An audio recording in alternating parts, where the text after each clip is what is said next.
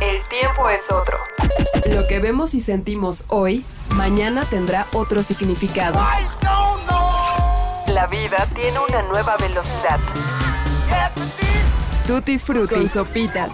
Somos solo humanos que encuentran música.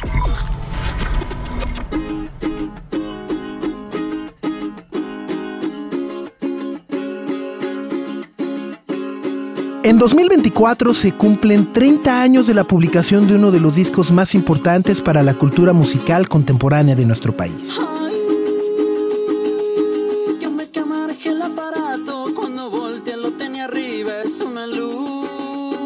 Algún tiempo me dejó inmóvil, solo me quedó el zumbido de la luz. Cuando pensamos en el rock hecho en México o en los sonidos que solía tener esa etiqueta, todos, o al menos quienes hemos vivido un poco más que esas tres décadas, tenemos que regresar al legado de Café Tacuba y por supuesto al rey.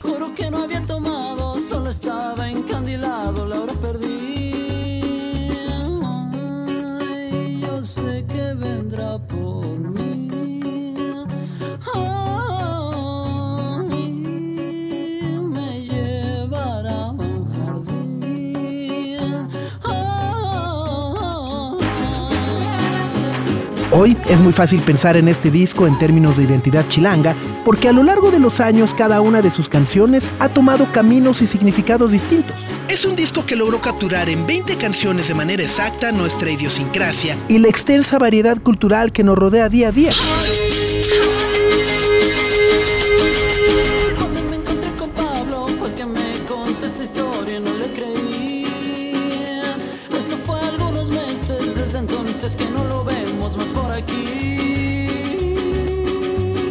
En un inicio, como muchas de las grandes obras, fue un accidente y un juego que comenzó por un trío de veinteañeros que tan solo buscaban imitar a Rush, Simply Red o los Smiths. Pero en cambio, lo único que pudo lograr fue un sonido que se acercaba más a Chabela Vargas, a los boleros de Agustín Lara, los mambos de Pérez Prado y la euforia de una que otra polca norteña. Hablamos de Café Tacuba y particularmente de Re, porque su versatilidad es un ejemplo de vida del cual podrían partir muchas de las cosas que hoy vemos y experimentamos. Esta música, que fue hecha hace 30 años, ha sido tan visionaria que muy fácilmente en este 2024 podríamos conectarla con prácticamente cualquier género, oficio o disciplina que hoy esté considerada como fresca o actual. Podríamos clavarnos en cómo el fin de la infancia puede ser el antecesor de cualquier corrido tumbado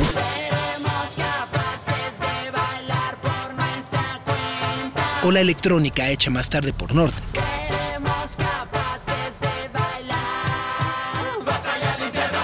Pero si nos metiéramos en los terrenos del rastreo de cada pista, tendríamos que entender a los Tacubos también como una consecuencia de los Tigres del Norte o de Pérez Prado.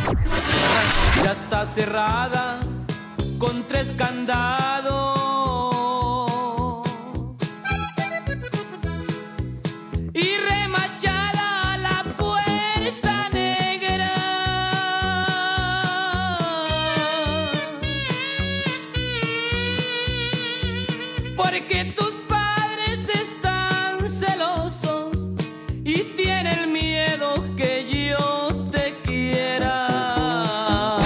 Las conexiones pueden ser infinitas, pero el punto aquí, además de invitarlos a escuchar y reflexionar sobre este disco a 30 años de su lanzamiento, es ver la esencia de las cosas y lo que cada uno de nosotros constituye y es. Hoy podemos ser leídos e interpretados por un algoritmo y esa misma ecuación matemática puede interpretar nuestras emociones y antojarse lugares, comidas y experiencias que están asociadas directamente con nuestro entorno. Y todo ello sin dejar a un lado la experiencia humana. Hoy, en nuestra cuarta entrega en alianza con Mastercard y su restaurante Priceless Good Estoril, queremos hablarles precisamente de esta convivencia, del factor humano y su relación con la tecnología. ¿Cómo es que nuestra vida digital puede materializarse en un beat inolvidable? ¿Cómo es que una rima o una sonrisa pueden transformarse en una serie de platillos deliciosos? Habla Daimar Guzmán, director de marketing y comunicación de Mastercard México. Cuando salió la campaña ya lo vivimos en el DNA, ya trabajamos realmente en cómo podemos generar momentos que no tienen precio y cómo podemos acercar a los consumidores a sus grandes pasiones, ¿no? Y crear esos momentos mágicos, esos momentos que no tienen precio que dices, quiero que el tiempo se detenga. Este es el momento que no tiene precio, ¿no? Es quiero que el tiempo se detenga porque estoy viviendo algo tan especial que realmente no tiene que ver con el dinero. Puede ser desde salir a, a, pasear con mi hijo, el perro, y que me vaya explicando las estrellas. Entonces entendemos las pasiones de los consumidores y buscamos programas para que podamos acercarlos a, a esas pasiones y vean esos momentos. Como nos dice Daimar, hablemos de pasiones y experiencias que pueden permanecer por siempre en nuestra memoria. Hablemos de comida y de creaciones que vienen directamente de nuestras canciones, géneros y artistas preferidos. Hablemos de la euforia que nos puede provocar una bebida dulce o ácida, de las burbujas que nacen de una sorpresa funk o de un breakbeat. Esta semana en Tutti Frutti, la chef Laura Herrera y la mixóloga Elizabeth Gordillo nos hablan más a detalle sobre su arduo proceso creativo y la necesidad, sí, de regresar a las raíces de nuestra cultura e inspirarse para crear algo nuevo para Priceless Good Destiny. Las recomendaciones, como siempre, van por nuestra cuenta.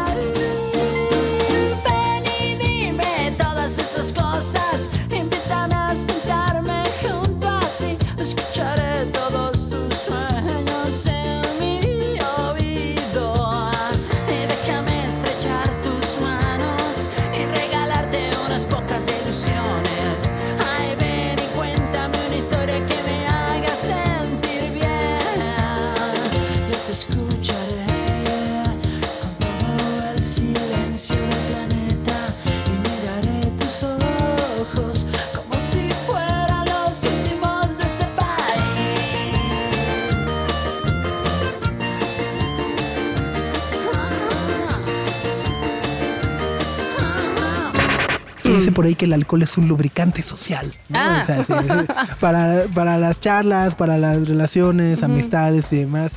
No sé si también como bartender o creadora, en algún momento te has puesto a pensar la manera en la que tus cócteles, tus creaciones se han disfrutado en diferentes situaciones, escenarios, este y demás. ¿Has- ¿Fantaseas de repente con eso al momento de crear algo?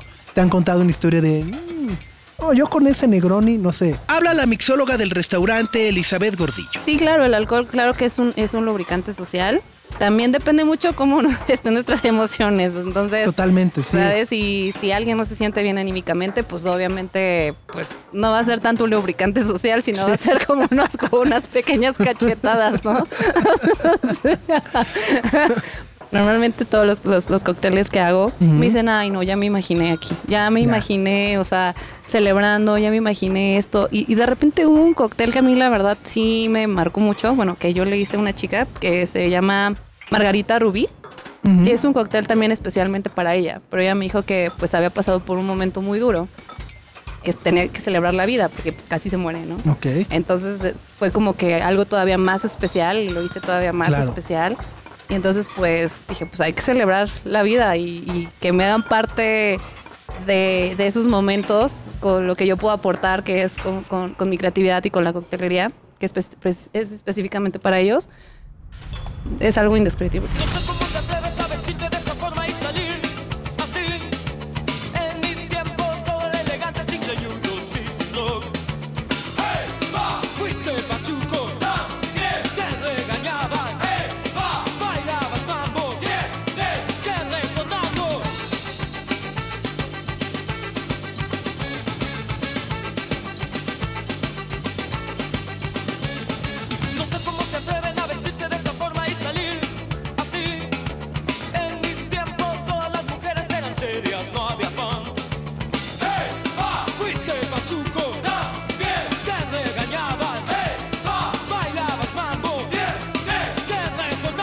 Luego viene la parte visual, ¿no? O sea, Sí. porque, ajá, o sea, Sí, cómo, cómo también balancear esta parte para que se vea. Claro, se vea apetitoso, ¿no? se vea rico. o sea, Instagrameable, exacto. ¿no? Mira, sí se va a escuchar un poquito extraño, ¿no?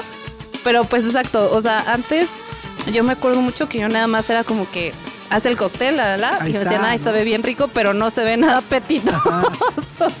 o a veces es que está bien instagrameable, pero es que no sabe a nada, ¿no? Y eso sí como que, entonces sí hay que hacer como un balance exacto de las dos precisamente. De que la gente se imagine, como tú dices, como una pintura, ¿no? Que dices, bueno, me dan ganas de comprarla, me dan ganas de tenerla en mi casa porque me provoca algo, ¿no? Claro. Lo mismo con un cóctel, o sea, tú lo ves y dices, ay, qué rico. ¿Qué es? O sea, yo quiero uno ¿Cómo así, ¿no? Sí, sí, sí. siempre sí, que vas a un bar, siempre yo creo que te sientas y preguntas así de, ah, ¿qué le está sirviendo a él? No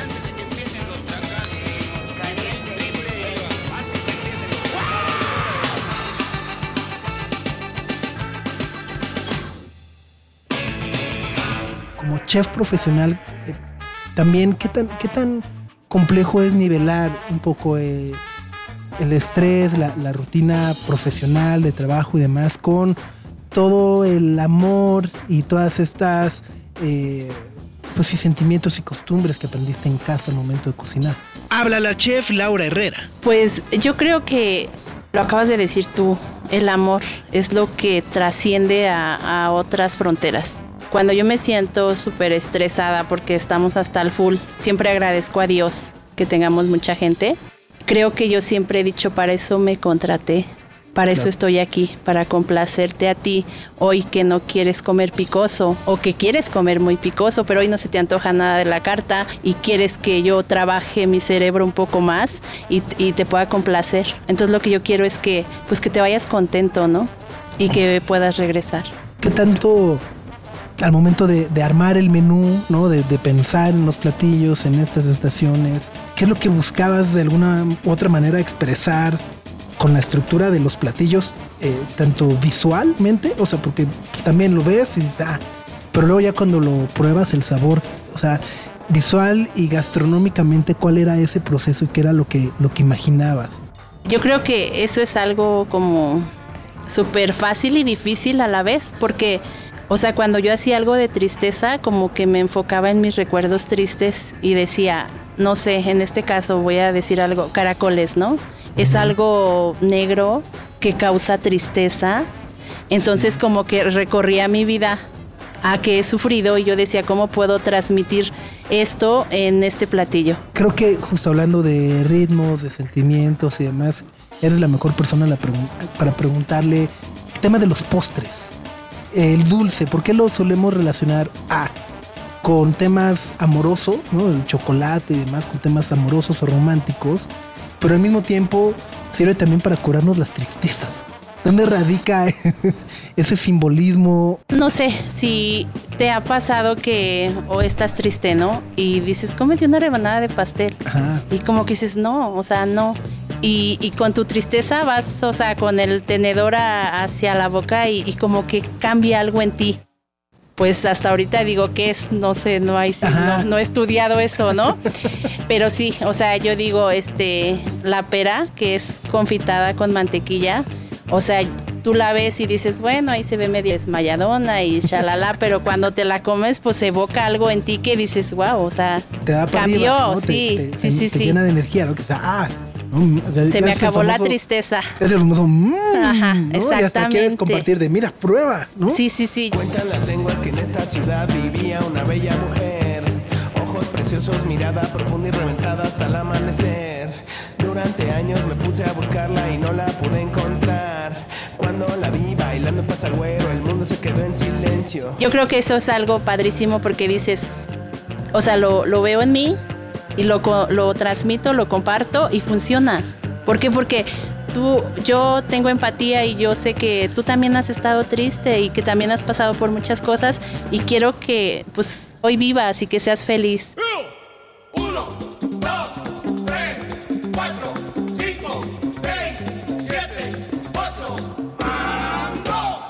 Priceless Good Estoril es un restaurante que Mastercard lanzó en diciembre del 2021 para el mercado mexicano, bajo la idea de entregar la innovación tecnológica de la compañía en materia de pagos dentro de un ambiente en el que el arte y la gastronomía se fusionan. Este restaurante se materializa a través de diversas temporadas. Después del inicio dedicado al teatro, Mastercard lanza la segunda temporada enfocada a la música, un terreno que los mexicanos disfrutan de manera especial y que al igual que la gastronomía, mezcla diferentes ingredientes para deleitar los sentidos.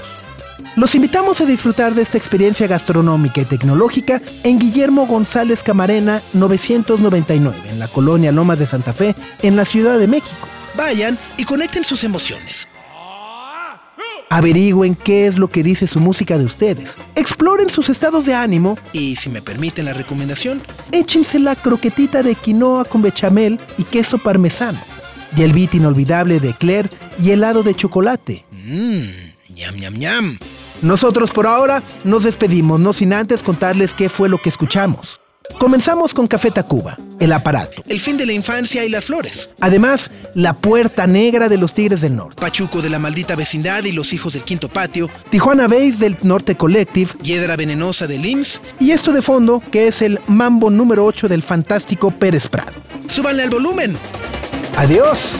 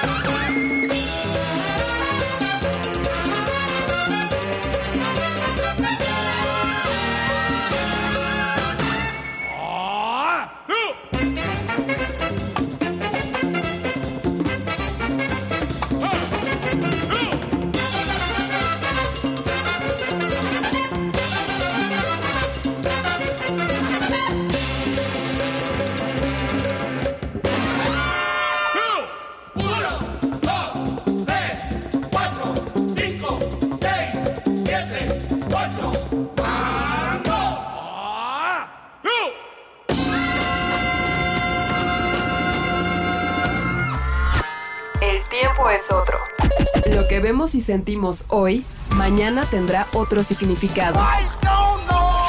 La vida tiene una nueva velocidad. Tutti frutti y sopitas. Somos solo humanos que encuentran música.